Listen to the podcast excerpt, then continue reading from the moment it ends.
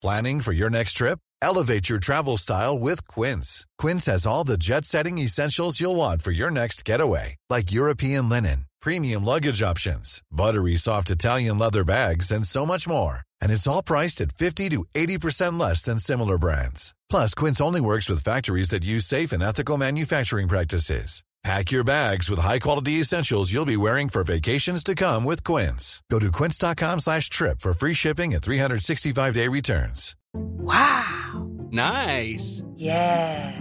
What you're hearing are the sounds of people everywhere putting on Bombas socks, underwear, and T-shirts made from absurdly soft materials that feel like plush clouds.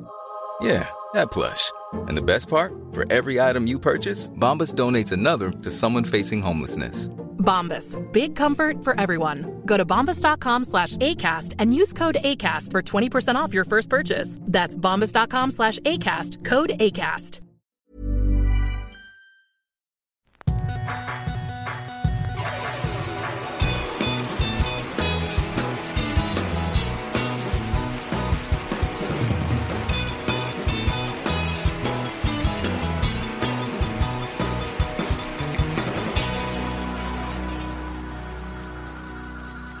¿Cómo estás, Pepe?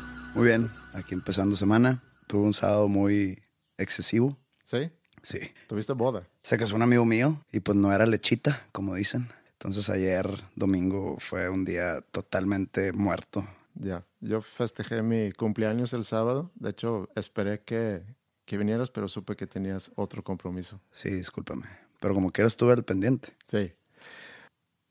Oye, hablando de Uber y la uberización, que seguramente es algo que también has escuchado, una expresión que empezó a sonar pues, realmente el año pasado, yo creo. Nunca había escuchado esa palabra. La uberización de la economía, que básicamente significa que la tecnología reemplaza el intermediario. En el caso de Uber, por ejemplo, tú ya no tienes que llamar a buscar un taxi. Tú no tienes que evaluar diferentes opciones o a ver quién te queda más cerca o cuál es el sitio más cercano, sino te quita todo el intermediario.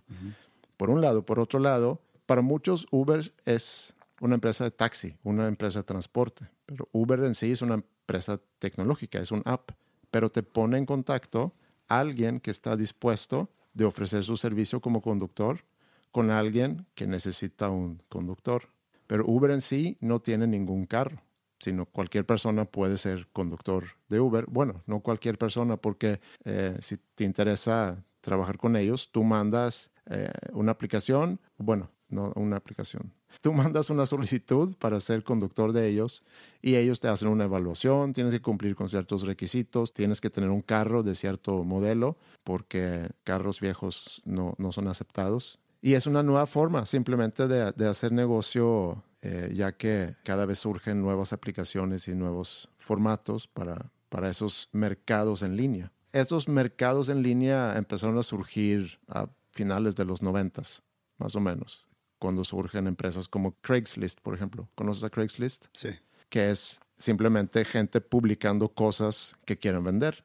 Si tú estás en, por decir, San Antonio y necesitas comprar una guitarra. Y Pero hay lo- de todo. O sea, es- hay servicios, hay productos, hay... O sea, necesito que alguien venga a limpiarme el departamento. Sí. Y en Craigslist hay. Sí, o sea, hay diferentes servicios y productos que tú puedes buscar y algo que está cerca de ti, pero tienes que escoger y evaluar y a ver cuál te conviene. Se puede decir como que es la primera generación de los mercados en línea.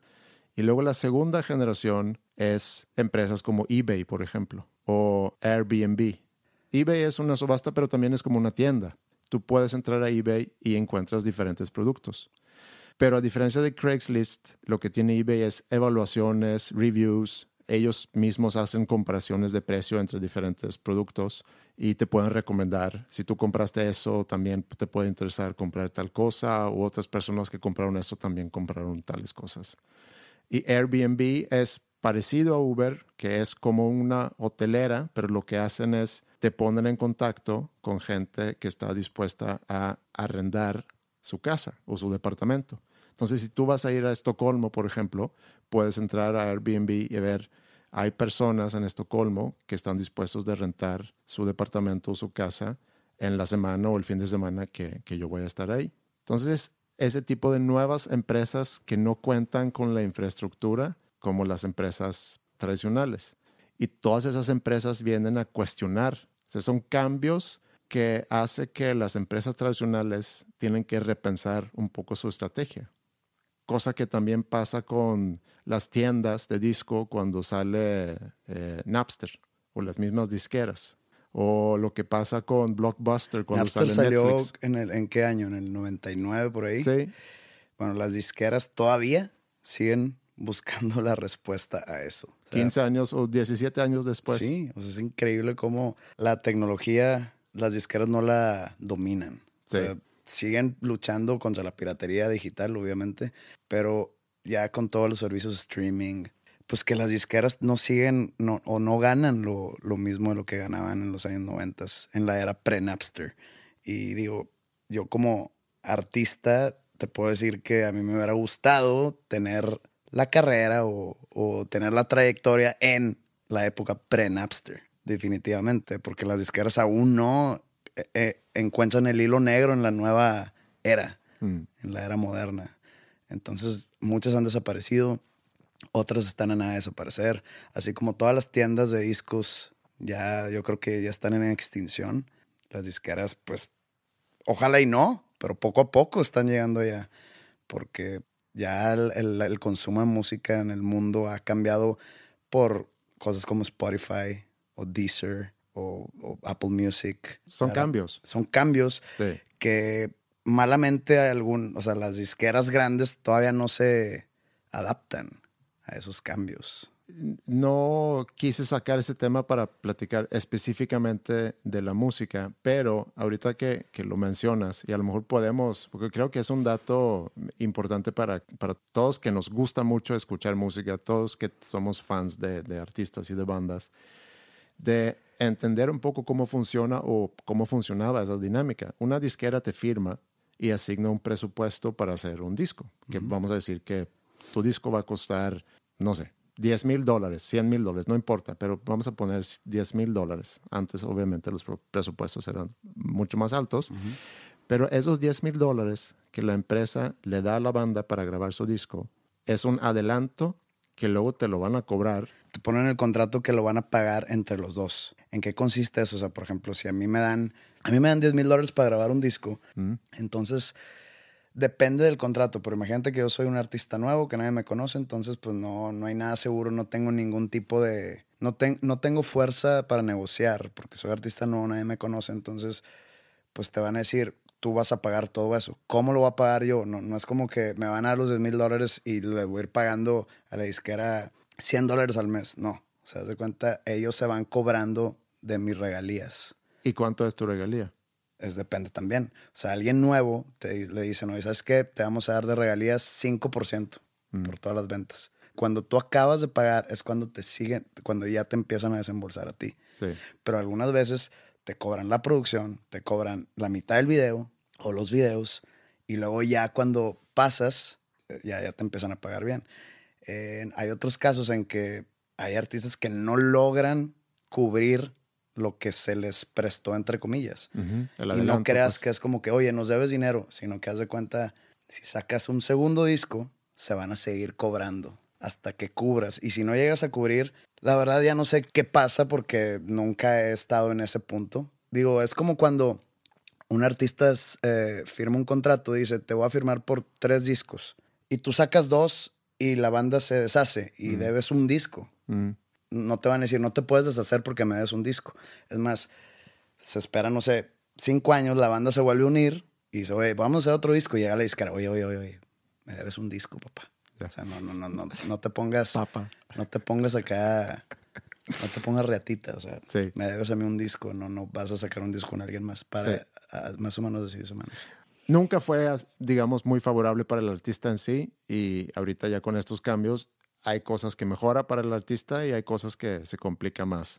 Pero lo que te iba a decir que a raíz de esos cambios tecnológicos y surgen nuevos apps y estamos ya, se puede decir, en, la tercera generación de, de los mercados en línea, estuve pensando en apps que a mí me pudiera facilitar mucho la vida. Fíjate que yo he hecho eso alguna vez de que a ver, ¿qué app se me podría ocurrir para crear algo? Y se me ocurren cosas que, o sea, tengo una idea, digo, imagínate esto, y luego lo busco y ya existe. Sí, y eso también nos dice que rara vez somos los únicos con una idea. Sino a, a ti se te ocurre algo y a alguien seguramente se le ocurrió o al mismo tiempo alguien lo está desarrollando. Las ideas que yo tengo, que ahorita te voy a presentar, es para que uno me digas si vale la pena o no, o si es buena idea o no. Y si alguien conoce de esos apps, que nos manden un mail a podcast.dosnombrescomunes.com para decirme dónde los puedo encontrar, porque creo que me pueden facilitar la vida. Ok, el primer app. El otro día fui al banco, eh, me clonaron mi tarjeta y llamé al banco, cancelé la tarjeta, no perdí mucho dinero y se resolvió muy bien, pero tengo que ir por una nueva tarjeta. Entonces el otro día fui al banco para recoger la tarjeta y doy mi identificación. Soy residente permanente aquí en México y les muestro mi visa que tengo. Y me pide también mi pasaporte. Y le digo, pues es que no tengo mi pasaporte conmigo. Bueno, entonces no te podemos dar la tarjeta. Y le digo, pues es que para sacar esa visa que tengo, necesito yo en migración presentar mi pasaporte. Entonces, pues eso mata pasaporte, mata acta de matrimonio, acta de lo que tú quieras. Entonces, dame mi tarjeta. Dice, no, tienes que venir con tu pasaporte. Pues es como cuando presentas tu tarjeta INE o, o antes conocida como la IFE. ¿Todavía no se llama IFE? Es INE. Ok. Es que cambió el nombre de la dependencia. Ok. Eh, entonces la presentas y te dicen, también necesito un comprobante de domicilio. Y ahí viene tu domicilio. De que pues es que aquí está. No, necesito un comprobante. Para sacar esa tarjeta, yo presenté un comprobante de domicilio. Sí, es ridículo. Pues sí. Entonces, debería haber un app que tú tengas en tu teléfono tu identificación, pero no que tengas una copia digital de tu identificación, sea sino algo una app oficial. algo oficial, que tú hayas registrado y hayas cumplido con esos requisitos y, y, y ese app o esa cosa que tú tienes en tu teléfono mata pasaporte, mata INE, mata actas, mata comprobante de domicilio, todo. Y las instituciones que piden identificaciones por alguna razón están ligados a esa app. Entonces tú vienes y con un, no sé, Pero scanner. creo que eso no le compete a un privado. O sea, tendría que ser un app eh, promovido por el gobierno. Sí, y hay apps de gobierno. No sé si viste un, un app nuevo que están haciendo para Monterrey. O sea, la exalcaldesa de Monterrey, Margarita Arellanes, hizo o creó una app que nunca funcionó bien. que costó un Que dineral. costó un dineral y Sí. que seguían pagándolo mensualmente y nunca funcionó bien. Y ahora la nueva administración del municipio de Monterrey este, sacó todo a la, a, a la luz. Cuánto se gastaba la administración pasada en ese app y de para qué servía el app, para qué no servía el app. Y dijeron, ¿sabes qué? Vamos a romper este contrato. Y romper ese contrato obviamente va, va a significar un gasto. Sí. Hay un video muy bueno de eso que saca Roberto Martínez, que me entrevistó para, para un podcast que él tiene en video, y lo vi hace pocos días. Y él explica muy bien y critica precisamente ese app. Para que lo busquen en Facebook es Roberto MTZ. Pero sí estoy de acuerdo contigo, ese app que yo menciono debe ser una iniciativa del gobierno federal. Entonces, es una buena idea, pero no, no la podrías llevar a cabo tú. No, lo puede hacer el gobierno. Pero a mí no sí, me importa. la verdad sí, sí alivianaría la vida de muchos mexicanos. Muy bien. Otro app que seguramente existe, pero todavía no lo encuentro. Un app donde yo desde mi teléfono puedo apagar el celular de mis hijas. ¡Pup! Se acabó. Pero hay un problema. Para que pase eso, tus hijas te tienen que dar como que un, un estoy de acuerdo. Sí, eso lo consigo, créeme. Si el celular está, si el celular de ellas está a tu nombre, ya lo hiciste. Ajá. Pero si está el de ellas, ellas te tendrían que dar autorización para usar tú ese app sobre el de ellas. Entonces va a estar difícil. Pues no, no creo que si existe el app, yo veo cómo arreglo ese asunto. Pero sí me gustaría tener una app en lugar de estarles diciendo, ya dame tu teléfono, apaga tu teléfono. De que la hora de la comida. ¡pup! A la hora o en la noche. Ah, para que se duerman. Sí. Eso también me gustaría. Sé que hay quienes te mandan el súper. O sea, tú puedes entrar y pedir y que te manden el súper. Hasta hay empresas que te preparan comida y te lo llevan a tu casa. Especialmente van al súper y preparan lunchboxes y, y así, ¿no? Es bajo un enfoque de una dieta en particular. A mí me encantaría que en mi casa tuviéramos acceso a una app donde tú puedes ingresar el presupuesto que tienes semanal o mensual para el súper, dices más o menos qué tipo de comidas te gustan o qué tipo de dieta quieres eh, seguir. Puede ser que digas, quiero una dieta basada en, no sé, bajas calorías o en bajo carbohidrato o de mucha proteína, lo que sea. Ingresas ciertos datos en esa app y cada semana te llega lo que tienes que comprar en el súper, te llegan recetas de las cosas que puedes preparar y sugerencias, unas cuantas sugerencias eh, para la lonchera de mis hijas. Eso sería una gran cosa. Estoy casi seguro que existe esa app. Bueno, que alguien que lo escucha y que sepa de esa app, mándamelo ya, por favor. Otro app que encuentra cosas. A mí algo que puedo perder tiempo es si yo necesito comprar algo. Puede ser un cable especial o puede ser bueno, lo que tú quieras. Que puedo ingresar mi locación, el producto o el servicio que necesito y que me diga aquí está y cuesta tanto. También está aquí y cuesta tanto. Y entonces yo puedo escoger a qué lugar voy, qué lugar me queda más cerca y que esté seguro que, que, exista. Porque me ha pasado inclusive que llamo a, tal, a un lugar y digo, oye, tú tienes el cable tal para tal aparato. Sí, aquí lo tenemos. Vas y resulta que no lo tienen. Imagínate si ya hablando y que te digan que sí y vas y que no lo tengan, imagínate cuánto falta para que sea, sea funcional. La compañía o la tienda tenía que darle acceso a ese app en todo su almacén. Sí, a su inventario. Pero todo su lo, inventario. Pero los inventarios ya están, ya, ya deben de Pues, estar. por ejemplo, si yo voy a un Barnes Noble, o sea, ellos mismos saben qué libro hay en qué tienda. Con un simple Claro. teclear el número, el, el- el nombre del libro y sale ahí. Este tomo está en tal tienda, pero es en la red de ellos. Pero ya para que un externo tenga la red de todas las tiendas habidas y por haber, faltan muchos años. Pero es buena idea. Es como un Google Maps de, de productos y de servicios. productos y servicios. Sí. Bueno, e- ese es otro app. Y mi último app que necesito, y a lo mejor puede haber más apps que me puedan facilitar mucho la vida, pero esos son los apps que se me ocurren, que con eso ya me doy por servido. Ahorita que hemos estado remodelando la casa y ya por fin regresamos a la casa, eh, una remodelación que yo creo que debería haber tardado a lo mejor unas seis semanas, que tardó como cuatro meses, y muchas veces tenía que sacar medidas. Oye, aquí va a caber el sofá, a ver, medida. Oye, aquí podemos poner una mesa, a ver, medida. Y siempre perdíamos la, la cinta de medir. Y Yo lo mido por pasos. Sí, pero tienes que ser exacto. Tienes que saber, a Pues ver, mi, son... mi pie siempre va a ser el mismo tamaño. Sí, pero yo necesito algo más exacto, de centímetro, milímetro. Entonces quisiera tener un app que con el movimiento de mi, de mi celular, del punto A al punto B, me diga exactamente la distancia.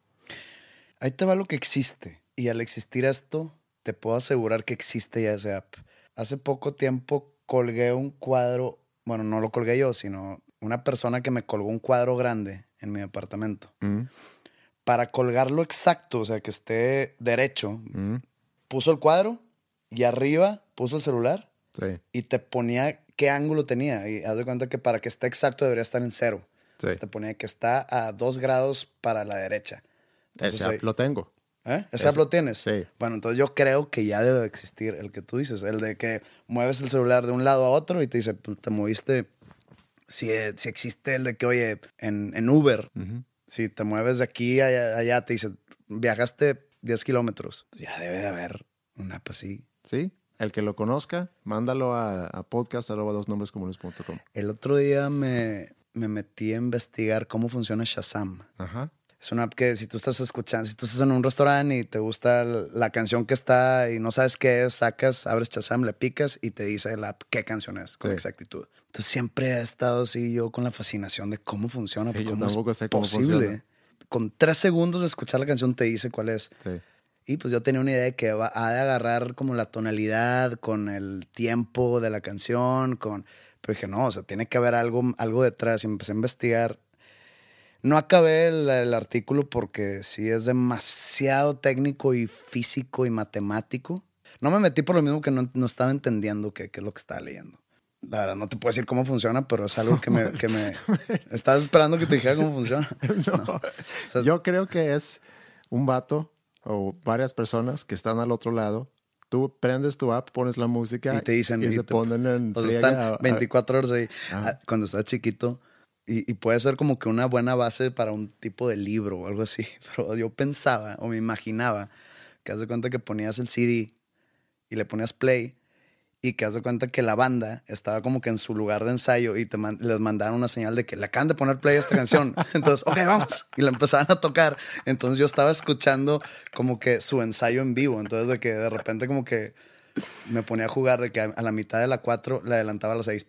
Empezaba. Entonces me imaginaba que ellos de que, oh no, le cambió de canción. Puso las 6, vamos a empezar las 6. Te lo juro que así eh, me imaginaba eso de chiquito. Obviamente no. Obviamente sabía que no era así, pero No, pero está, está padre y podría ser una buena, un buen libro, una buena película inclusive. Un, buen, un buen video musical. sí, sería un buen video musical. Sí. Bueno, yo nomás tengo una app que me gustaría que existiera. ¿Y cuál es ese? que es muy difícil que yo lo pueda lograr porque involucraría mucha física también. Pero sería una app que al tú picarle al botón, nomás tiene una simple, un, un uso, es un botón. Al tú en un botón, suelta una frecuencia que calla a los perros que estén a un kilómetro a la redonda. Hay, esos, eh, hay esas cosas para hacer eso, ¿no? Que, que omite una señal de muy alta frecuencia. Pues no sé, pero una app que haga eso. Sí. Y así si te están, ¡pup! le picas y ya, se callan. Una fuente de señal calla perros sin parar. El app Calla Perros. Con esa app pudiéramos, la neta, salvar la vida a muchos perros alrededor del mundo.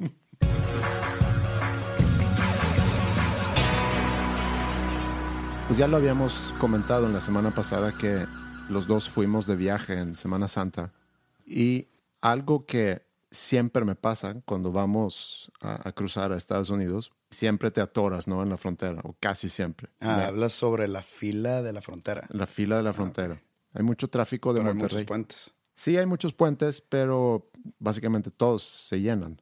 Eh, me ha tocado llegar a una hora en particular donde hay muy poco tráfico y, y qué bien, pero en Hay apps que te dicen, hay apps también. que te dicen cómo están los puentes. Sí. Pero bueno, en- este caso todos los puentes estaban más o menos llenos. Tardamos tres horas en, en cruzar y a mí siempre, sin variar, me dan ganas de ir al baño. Justo cuando nos atoramos en la fila, me daba unas A mí me ganas, dan de ir al ganas de ir baño. al baño, de todo tipo de ir al baño, en cualquier lado. Además, he, he ido al baño de hacer de cualquier tipo de ir al baño en todos lados. En estadios, en casas ajenas. Yo me adapto Está bien, sí, está para bien. todo. Y, no, y soy cero asqueroso. Si el baño está sucio, pues bueno, pues ahí como que, como que tapo los ojos y no pasa nada. Está bien. Una vez, inclusive, compré orinales. Creo que se llaman así. Eh, son como frascos o que puedes comprar en la farmacia para, para ir al, al baño. En Pero este creo que eso los venden para las personas ancianas. Sí, yo lo quería para... eh, De una vez has comprado años- pañales.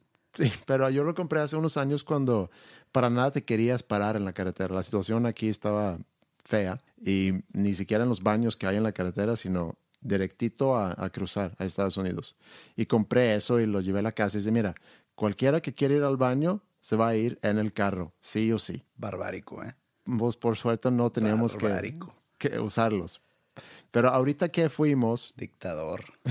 como, como siempre, me dieron ganas de ir al baño. Me bajo del carro estando en la fila y voy caminando ya hacia los edificios donde tú cruzas.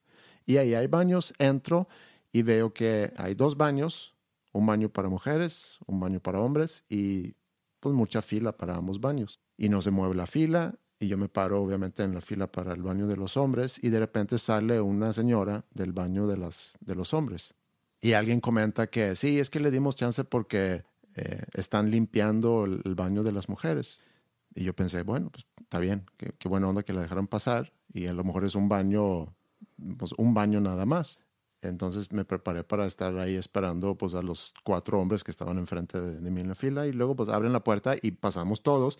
Y entro y es un baño grande donde hay Mingitorios. mijitorios, donde hay los baños normales y pues para ocho personas. Y me quedé pensando, ¿por qué no podemos ir al baño todos juntos? O sea, ¿por qué tiene que haber un baño para hombres y un baño para mujeres? Creo que en el baño mujeres pasan cosas que no sabemos.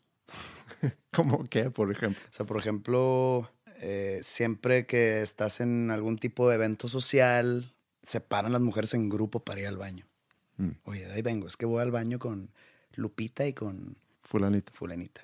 Entonces se van al baño como... Entonces algo pasa dentro del baño. Aparte que sería imposible porque imagínate un hombre saliendo de... O bueno, entrar y una mujer y hay un güey haciendo del dos en el baño y con la orquesta sinfónica, todo lo que da. Y pues como que la mujer dice, es un ser un poco más limpio que nosotros, digamos. O sea, tú estás bajo la ilusión que la mujer no hace ruido cuando va al baño, no huele cuando va al baño. No va al baño, va a hacer pipí nada más.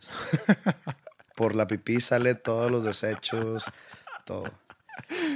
Sí. Este, no, bueno, el caso es que, pues digo, sal- imagínate la mujer que se está acomodando, no sé, las chichis. De repente sale, y luego sale un vato ahí del baño. De, Sí entiendo que hay implicaciones, pero también lo quisiera discutir porque no lo digo nada más así, sino realmente creo que pudiéramos ser bastante más prácticos como seres humanos si pudiéramos eliminar eso. Porque no viene al caso que tú vas a un baño y ves que hay dos baños y para un baño hay fila y para el otro no. Entonces tú te tienes que acomodar en la fila si es que para el baño de los hombres hay mucha fila, te acomodas en la fila. Y no hay ninguna fila para ir al, baño de las mujeres.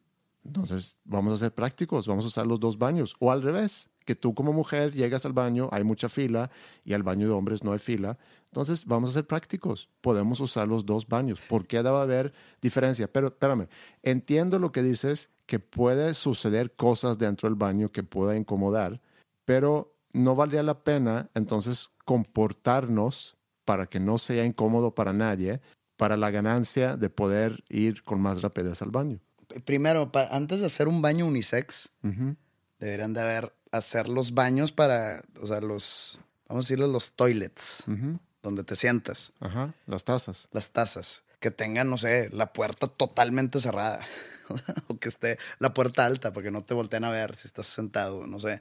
O sea, primero llegar a eso antes de que hace- hacer los baños unisex. Porque pues es- hay unos baños muy incómodos en que tú te sientas y, y la puerta te llega a los ojos. o sea, puedes ver afuera qué está Sí. pasando.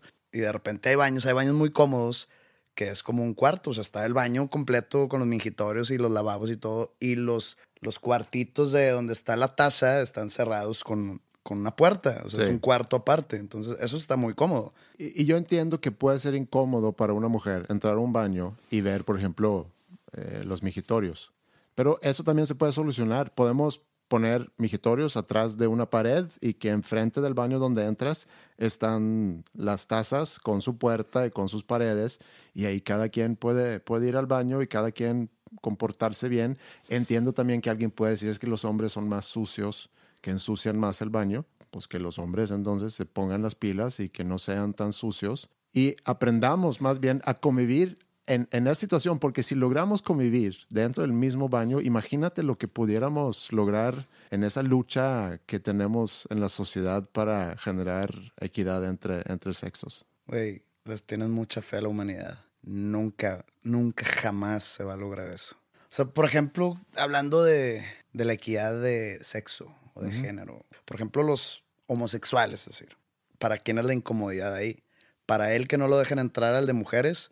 ¿O para el hombre tercero? Que digo, hay, homosexuales respetuosos y homosexuales muy, muy, muy... Como que- hay heterosexuales respetuosos y como hay heterosexuales no yo- yo- respetuosos. pero estamos hablando del, del- del género o Sí, del sexo. Sí, pero no, porque tú estás hablando de otra cosa. Porque un homosexual, hombre, es hombre. Mejor saca el ejemplo de un transexual. A ver, que o sea, un transexual, pues digo, yo no sé en qué etapa de su transformación esté y no sé si parezca más mujer que hombre. Digo, hablando de que es un hombre que se, Sí. que se hizo mujer. Es- va- va- es- eh, sí, es un buen ejemplo. Vamos a agarrar, por ejemplo, un transexual y, y para fines prácticos, hay transvesti es muchas veces un hombre, es mucho más común que sean hombres, que les gusta vestirse como mujeres. Es como una fascinación. Sí, es transvesti. Transexual es una persona, puede ser hombre o puede ser mujer, que tiene el aparato masculino, por decir, pero su cerebro es mujer. Es una persona que se siente atrapado en un cuerpo que no le corresponde al género. O sea, tú estás diciendo que la persona nace hombre, o sea, nace un varón y ya desde recién nacido tiene las funciones cerebrales femeninas. O igual, en el tema que tocamos hace tiempo de sobre preferencias sexuales o que así Sí. nacen o así. Entonces tú no, tú dices que las personas que llegan a ese punto donde se convierten en base a una, alguna operación en el sexo opuesto, Mm. que nacen ya con mente de mujer, pero cuerpo de hombre, o viceversa. Sí, Así nacen. sí. ¿Y cómo pasa eso? Pues O sea, es- yo, yo, creo que, yo creo que no. Yo creo que, que es algo que se vive desde muy chicos. No sé si sea abuso, no sé si sea tendencias o preferencias, no sé, pero que algo pasa. Porque no creo que, o sea, tú naces y tú no tienes noción de las cosas.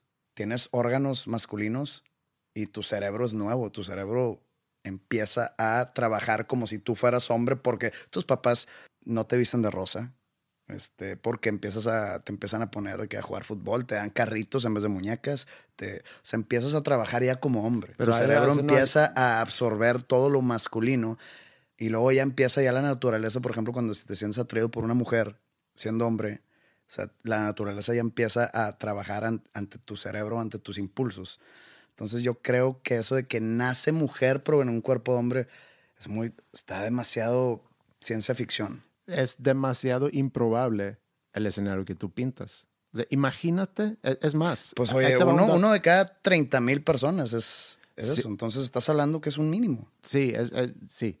Pero otro dato interesante de eso es que el 50% de esas personas, más o menos al 50%, pues una, una- un porcentaje alto, se suicida alrededor de los 30 años, antes de los 30 años. Porque no llegan con, o sea, no, no tienen esa transformación médica exitosa. O le dicen, no, ¿sabes qué? Tú no eres candidato a esa operación porque tienes o baja presión o lo que quieras. Sí. Entonces no logran esa transformación que quieren y ellos se sienten atrapados en el cuerpo equivocado y, y no pueden funcionar en el mundo y se terminan matando. O simplemente el- el- el- la confusión que debe de generar. Hace cuenta que es un cerebro de una mujer en un cuerpo de hombre o al revés. Pero ¿tú crees que los cerebros en sí, el cerebro, el órgano, haya uno de mujer y uno de hombre? Sí. O sea, entonces también hay de que esto es un hígado femenino, esto es un hígado masculino. Mm, No, eso no sé. O sea, es un, es, un, es un órgano y ese órgano lo vas entrenando, por decirle de alguna manera, mientras vas creciendo y pues, te eh, o sea, eres hombre, pues tu cerebro es- es de hombre porque, como te digo, los, tus papás te empiezan a tratar como hombre. Mm. Yo creo que es imposible eso. Mira, no tengo nada en contra de los transexuales. O sea, probablemente tú en Suecia eras mujer y te cambiaste a hombre. Y no tengo nada en contra de ti. Soy tu amigo. Nomás, este. Chance huiste de Suecia por la gran operación. Entonces, no, o sea, digo, no conozco a nadie este, transexual. No, porque es que tampoco es muy común. Eh, No, yo he visto entrevistas con personas transexuales, he leído sobre personas transexuales. Ahorita hay una película que fue inclusive nominada al Oscar, La mujer danesa, ¿cómo se llama? The Danish Girl, que, que se trata de eso. Sí, sé, sí te entiendo lo que dices, que existe una diferencia entre el sexo y el género. O sea, el sexo Sí, representa lo físico. Exacto. O sea, de que si tú tienes pene o vagina, o el aparato reproductivo de la mujer, o, Sí. o busto, o, demás. El género es como la identidad que tú tienes. Sí, Entonces, la transexualidad es como el sexo y el género están peleados en un, en un mismo ser humano. sí. Hay una banda de punk que me gusta mucho, que soy muy fan, que se llama Against Me. Y como en el 2012, el cantante, que se llamaba Tom Gable, o sea, no, no, no se ha muerto, pero este, dio una entrevista exclusiva a Rolling Stone donde estaba anunciando exactamente eso, que él era una mujer atrapada en el cuerpo de un hombre y que iba a empezar todos los procedimientos para hacerse una operación de cambio de sexo me llamó la atención Sí. y me picó el, la curiosidad. Empecé a leer entrevistas de este chavo que, que se cambió, no, se cambió, bueno, no sé si ya superó, se supe que estaba en un tratamiento de hormonas para empezar a empezar su transformación a, a- a mujer. Sí. Y se cambió de nombre a Laura Jane Grace. O sea, esta mujer, es que como que tengo esa confusión porque de repente hablo de, de ella, pero le digo él. Sí. Entonces no sé cómo tratar eso porque, porque nació hombre. Él sigue siendo un hombre. Ella sigue siendo un hombre. O sea, sacó ya un disco como Laura Jane Grace, como Sí. ya como mujer, y sigue cantando igual. Este, tiene la misma voz que cuando era hombre. Habla en entrevistas como si fuera hombre, tiene voz de hombre. Pero como decías hace rato, tienes el sexo y tienes el género. Y el género es la identidad. Y si una persona te dice, es que yo soy mujer, yo me siento como mujer, yo quiero ser mujer, veo el mundo como mujer, me veo a mí mismo como mujer, eso debería ser lo importante. Pero es que checa la historia de, de esta persona. No sé otras historias. O sea, sé esta. Entonces, todo lo que sé al respecto es por esta persona. Cuenta él o ella. Es que te digo, me confundo. Pero es ella. Ella. Cuenta ella que cuando ella era chico, su mamá le decía que ella quería una mujer. Ok. Entonces la mamá le contaba, yo te iba a poner Laura, ese iba a ser tu nombre, y le contaba todo lo que ya tenía planeado para esa supuesta bebé niña. Yo me iba a llamar Jessica. Bueno, no, no, no sé cómo te he tratado este X. Y que su mamá le contaba mucho, como que la mamá, yo creo que lo manejó mal porque le decía, ay, cada vez que pasaba algo, ah, es que, pues como tú ibas a ser niña, pues yo tenía pensado que tú tocaras el piano, no la guitarra, porque la guitarra es más de hombres, no sé, cosas así. Sí.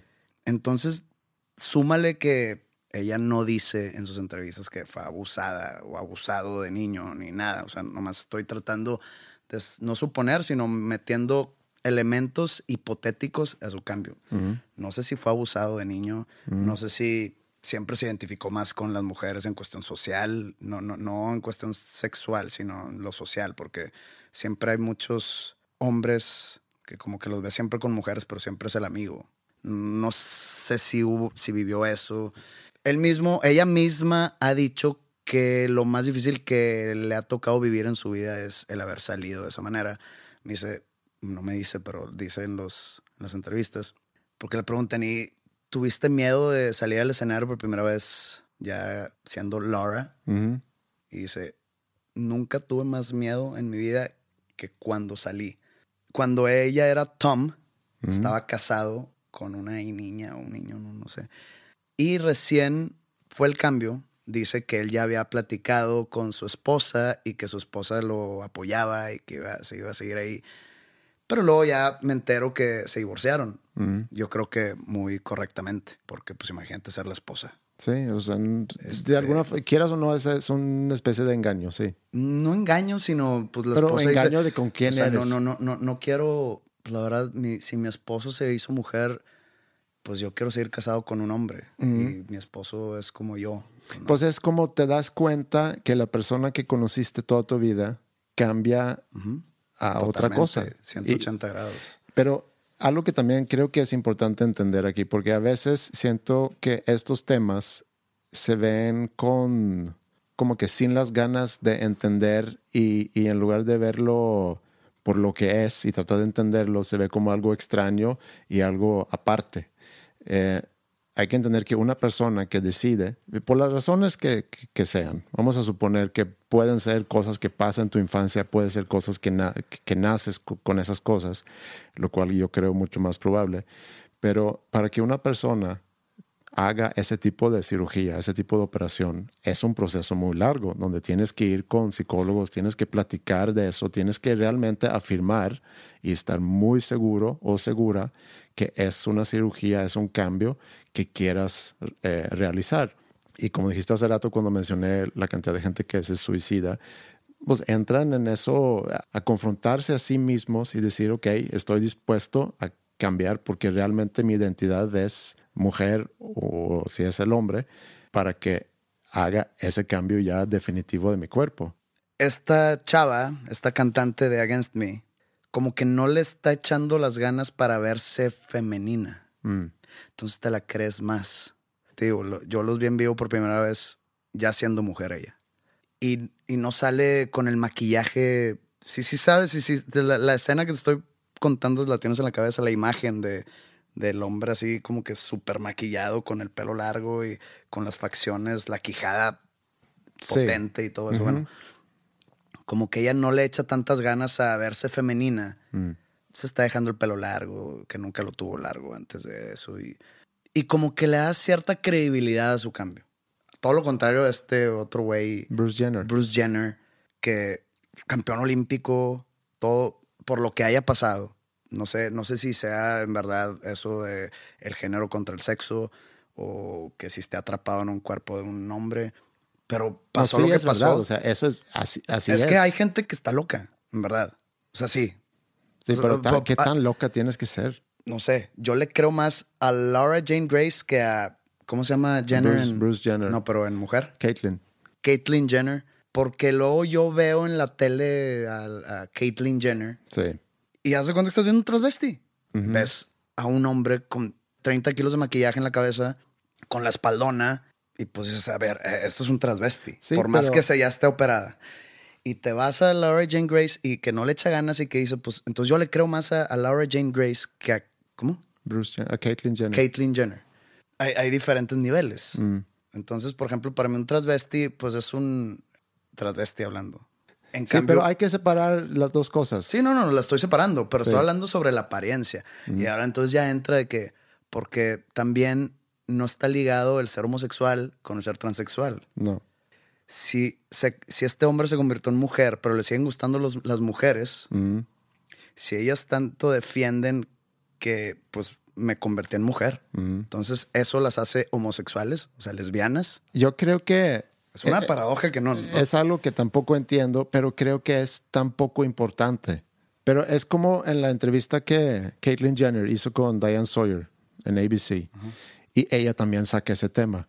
Entiendo que hagas ese tipo de preguntas porque sí es confuso, pero es otra vez ver ese tema por el lado más simple, más fácil, en lugar de reconocer que una persona que toda su vida se ha sentido atrapado en el cuerpo equivocado, ese debería ser el, el- el tema, el apoyar a esa decisión y a tratar de entenderlo y entender cómo es que puedas tener ese conflicto y apoyarle a, a que alguien que lo haga, en lugar de, de cuestionar, a ver, entonces, ¿eres no, no, no, es que homosexual eres...? no, no, va a cuestionar a la persona. Estamos hablando de un tema del cual tiene muchos, muchos niveles o muchos gajos. Sin duda, sí. Entonces, yo nomás estoy, estoy agarrando una tercia de gajos. Entonces, yo te tiro esa paradoja de que, pues, entonces, ¿qué son? Porque de la manera que la veas, tienen un tipo de homosexualidad este, acompañado. Sí, que otra Este- vez a lo mejor no importa.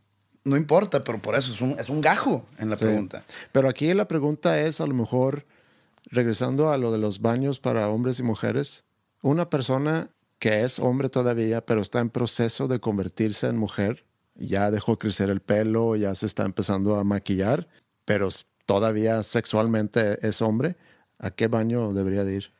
Al de los de Interjet. Está color rosa.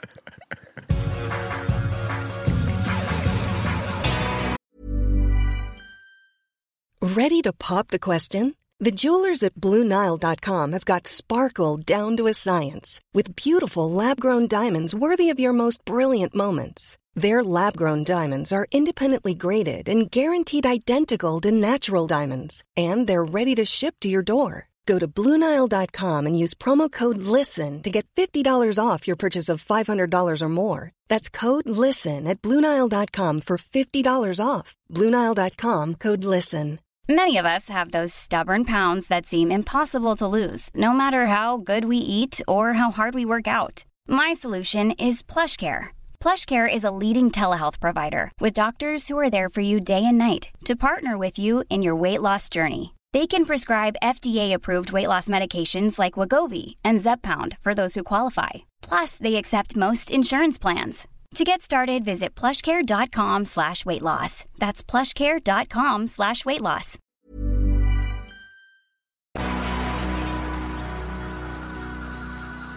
Bueno, para la audiencia, muy probablemente no sepan, pero Andreas cumplió años el pasado sábado 2 de abril.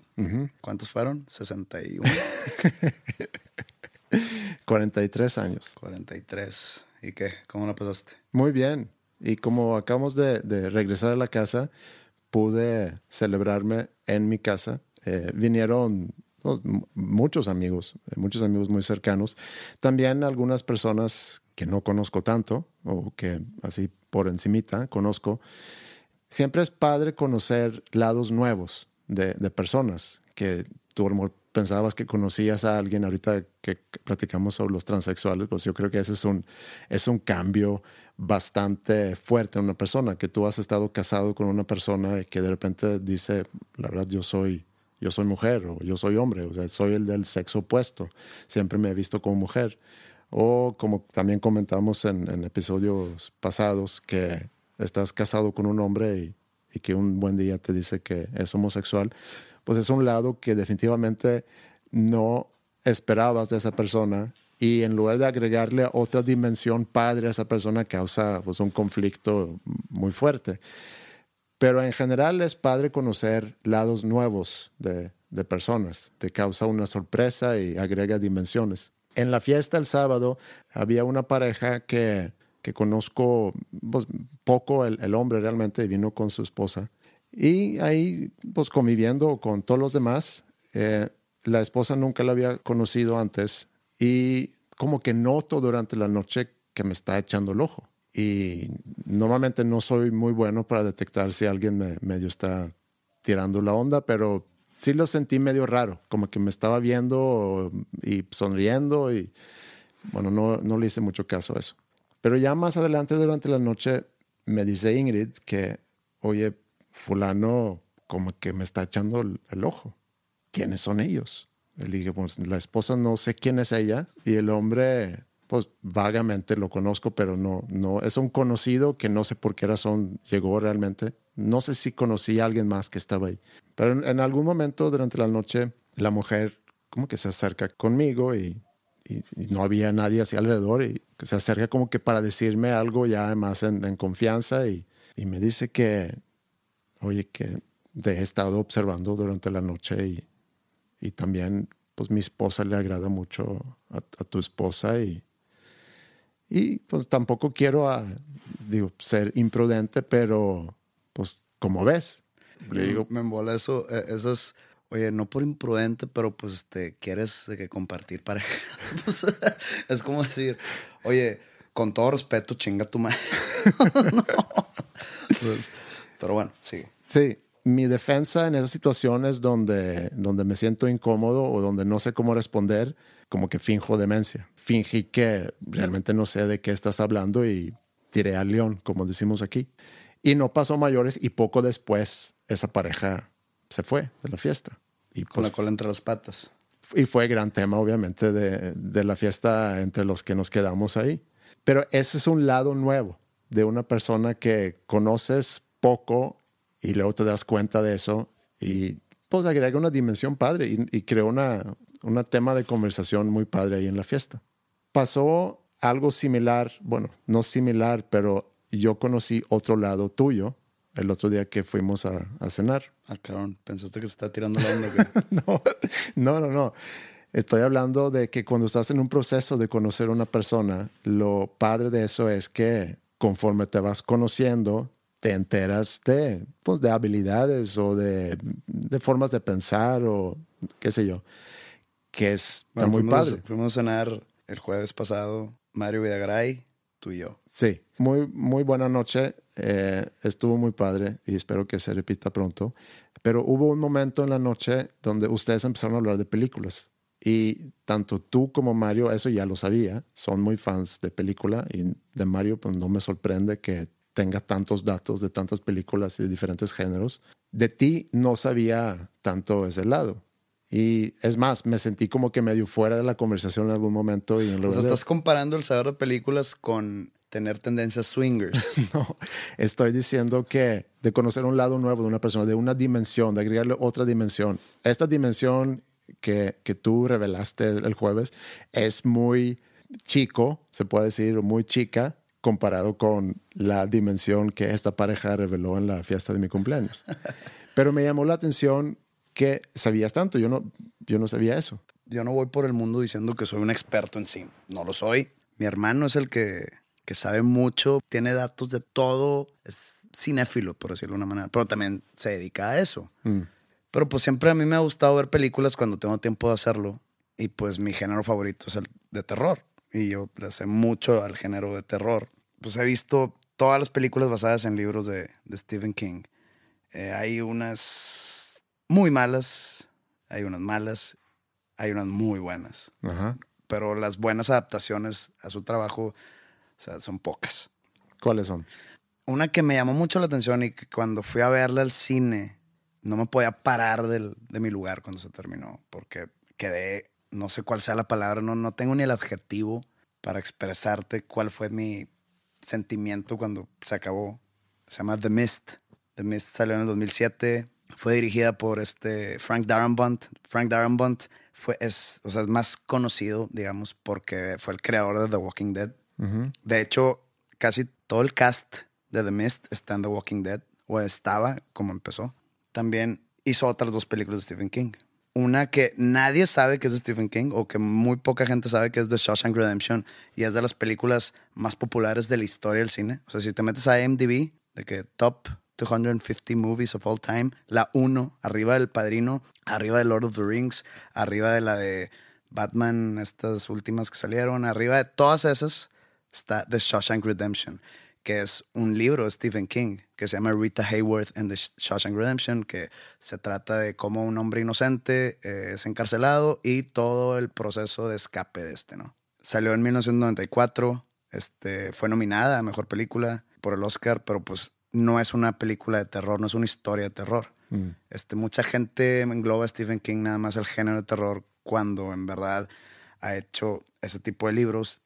Este mismo Frank Darabont dirigió otra adaptación de una novela de Stephen King que se llama The Green Mile, que también fue nominada al Oscar como mejor película, pero te repito, no es, este, no es una historia de terror. En esta actuó Tom Hanks, fue lanzada en 1999. Bueno, pero esas son películas basadas en, en historias de Stephen King. Yo no dudo que tú sepas todo de Stephen King, pero me gustaría más bien a ver qué tanto sabes, hacerte como un quiz. Ok. O sea, yo te tiro títulos de películas de terror y a ver si tú sabes decirme qué te late. Director, año y actor principal. Ok, ¿Sí? va. Ok, pero del género de, de- de terror.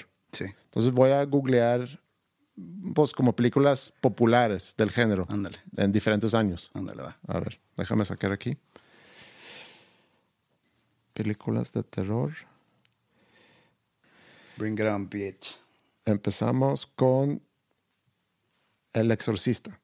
Sale en el año 1973. El director, el director es William Friedkin, adaptado al cine por el mismo escritor del libro William Blatty. Este, él escribió el libro de Exorcist, hizo la, la adaptación, el guion, al cine. Y pues los principales, bueno, Linda Blair, que era la niña poseída. ¿Y el actor principal? Max von Sydow, Sueco. sueco. Él también sale en una película de Stephen King como Leland Gaunt en Needful Things. Ok. Dato curioso. Ya tengo otra película. Ok. Nightmare on Elm Street. ¿Cómo se llamaba esa aquí en, A Nightmare on Elm Street. en, la en español? ¿Cómo se llama? pesadilla en la calle del infierno. Ok. La, la 1 salió en el 84. eh, sale Robert Englund eh, como Freddy Krueger. Sale Johnny Depp en la 1. Ok. cosa que casi nadie sabe. El director es Wes Craven, que murió hace poco. Eh, es el mismo que creó Scream y muchas otras películas de, de terror. Y pues siempre he sido muy fan de Freddy Krueger. Igual de Jason Voorhees y de Michael Myers y todo eso. Vas muy bien. Aquí otra película. The Evil Dead.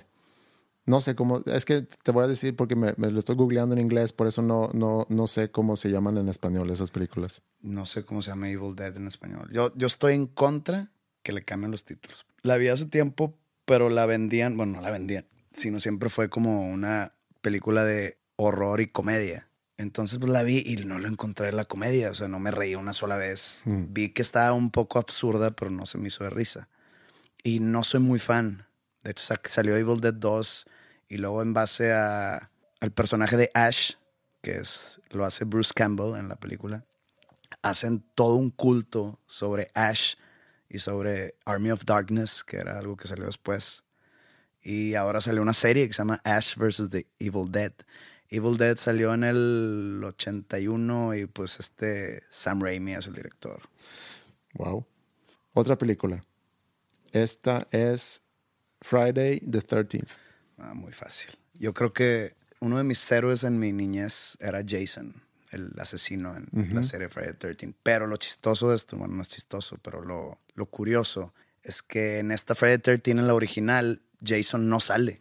O sea, Jason no es el asesino. Sale como un niño ahogado en un flashback, pero él no es el asesino, es su mamá. Esta Pamela Voorhees, que es interpretada por Betsy Palmer, que en ese entonces era una actriz muy reconocida, y le, y le cuestionaban de que cómo vas a hacer una película de terror.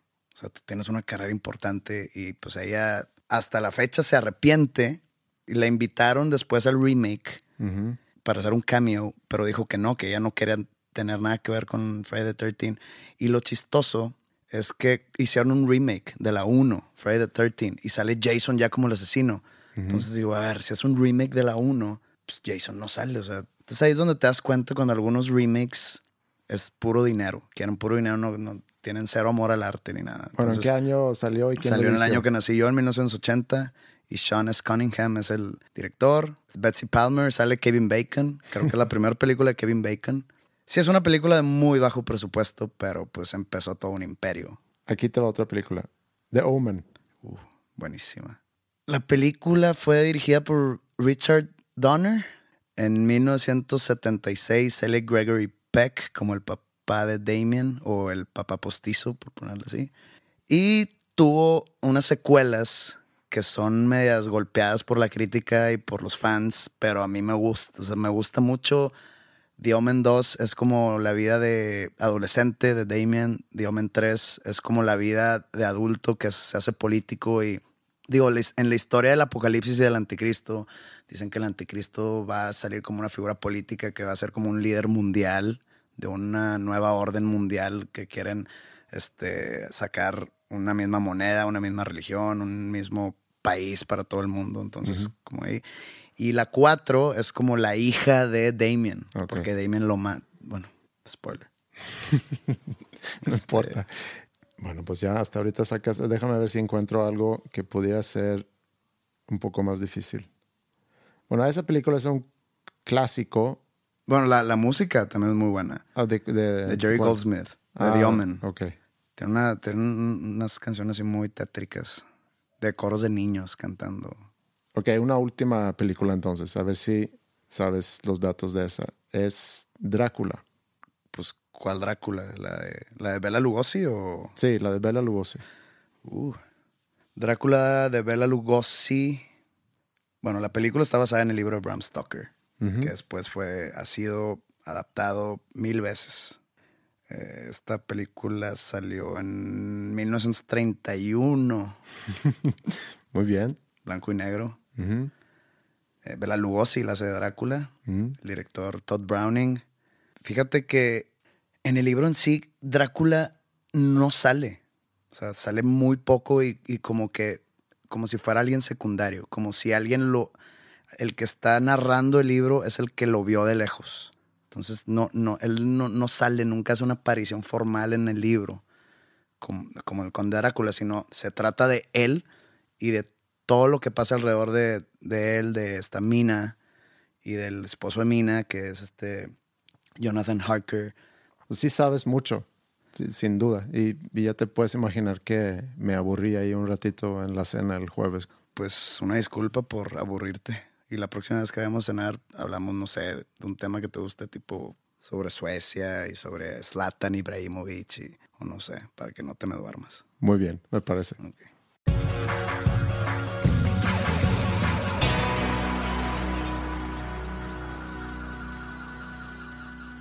Pues muchas gracias por acompañarnos otra semana más. ¿Queremos cerrar con algo en particular, Pepe?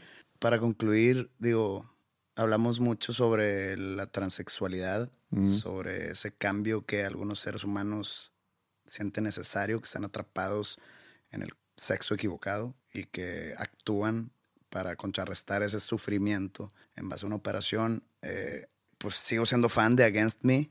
Me da curiosidad porque es algo que no es muy común y menos como alguien tan público como, como esa persona para tener la valentía. Yo admiro la valentía que tuvo de salir de esa manera y seguir con su banda y sacar un disco, porque lleva uno desde que lo hizo, se hizo público, su, su, transexualidad. Y el, ese disco habla sobre su transexualidad y sobre ese proceso. En general hablamos de cambios y de lados nuevos de personas y yo creo que podemos resumir que los cambios pueden ser difíciles, pero siempre son buenos y tenemos que adaptarnos. ¿Y con qué canción quisieras tú cerrar esta semana? Pues yo creo que queda bien cerrar con una canción de Against Me. Esta canción es el precambio porque todavía era Tom Gable, todavía era hombre. Este es un dúo que hace con una cantante de, un, de un grupo que se llama Tegan and Sarah. Para mí es una de las mejores canciones en la historia. En verdad me gusta tanto esta canción. Se llama Born on the FM Waves. Muy bien. Y pues muchas gracias por escucharnos una semana más y nos vemos la siguiente. Gracias, saludos, adiós.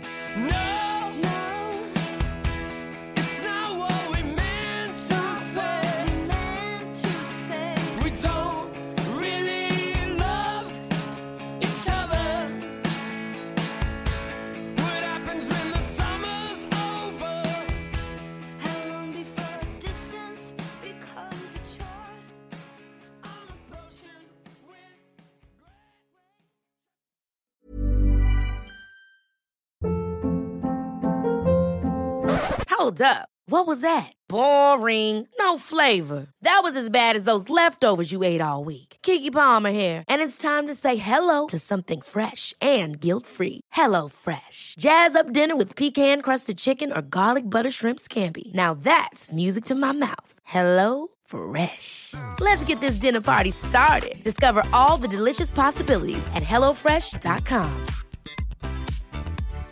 If you're looking for plump lips that last, you need to know about Juvederm lip fillers. With Juvederm Volbella XC and Juvederm Ultra XC, your lip look, whether it's subtle or bold, can last up to one full year with optimal treatment and no additional maintenance. Find a licensed specialist and see if it's right for you at juvederm.com today. That's J U V E D E R M.com. Add fullness to lips in adults over 21 with Juvederm Volbella XC or Juvederm Ultra XC. Do not use if you have severe allergies or a history of severe allergic reactions, or if you're allergic to lidocaine or the proteins used in Juvederm. Tell your doctor if you have a history of scarring or taking medicines that decrease the body's immune response or that can prolong bleeding. Common side effects include injection site redness, swelling, pain, tenderness, firmness, lumps, bumps, bruising, discoloration, or itching. As with all fillers, there's a rare risk of unintentional injection into a blood vessel, which can cause vision abnormalities, blindness, stroke, temporary scabs, or scarring. For full important safety information, visit juvederm.com.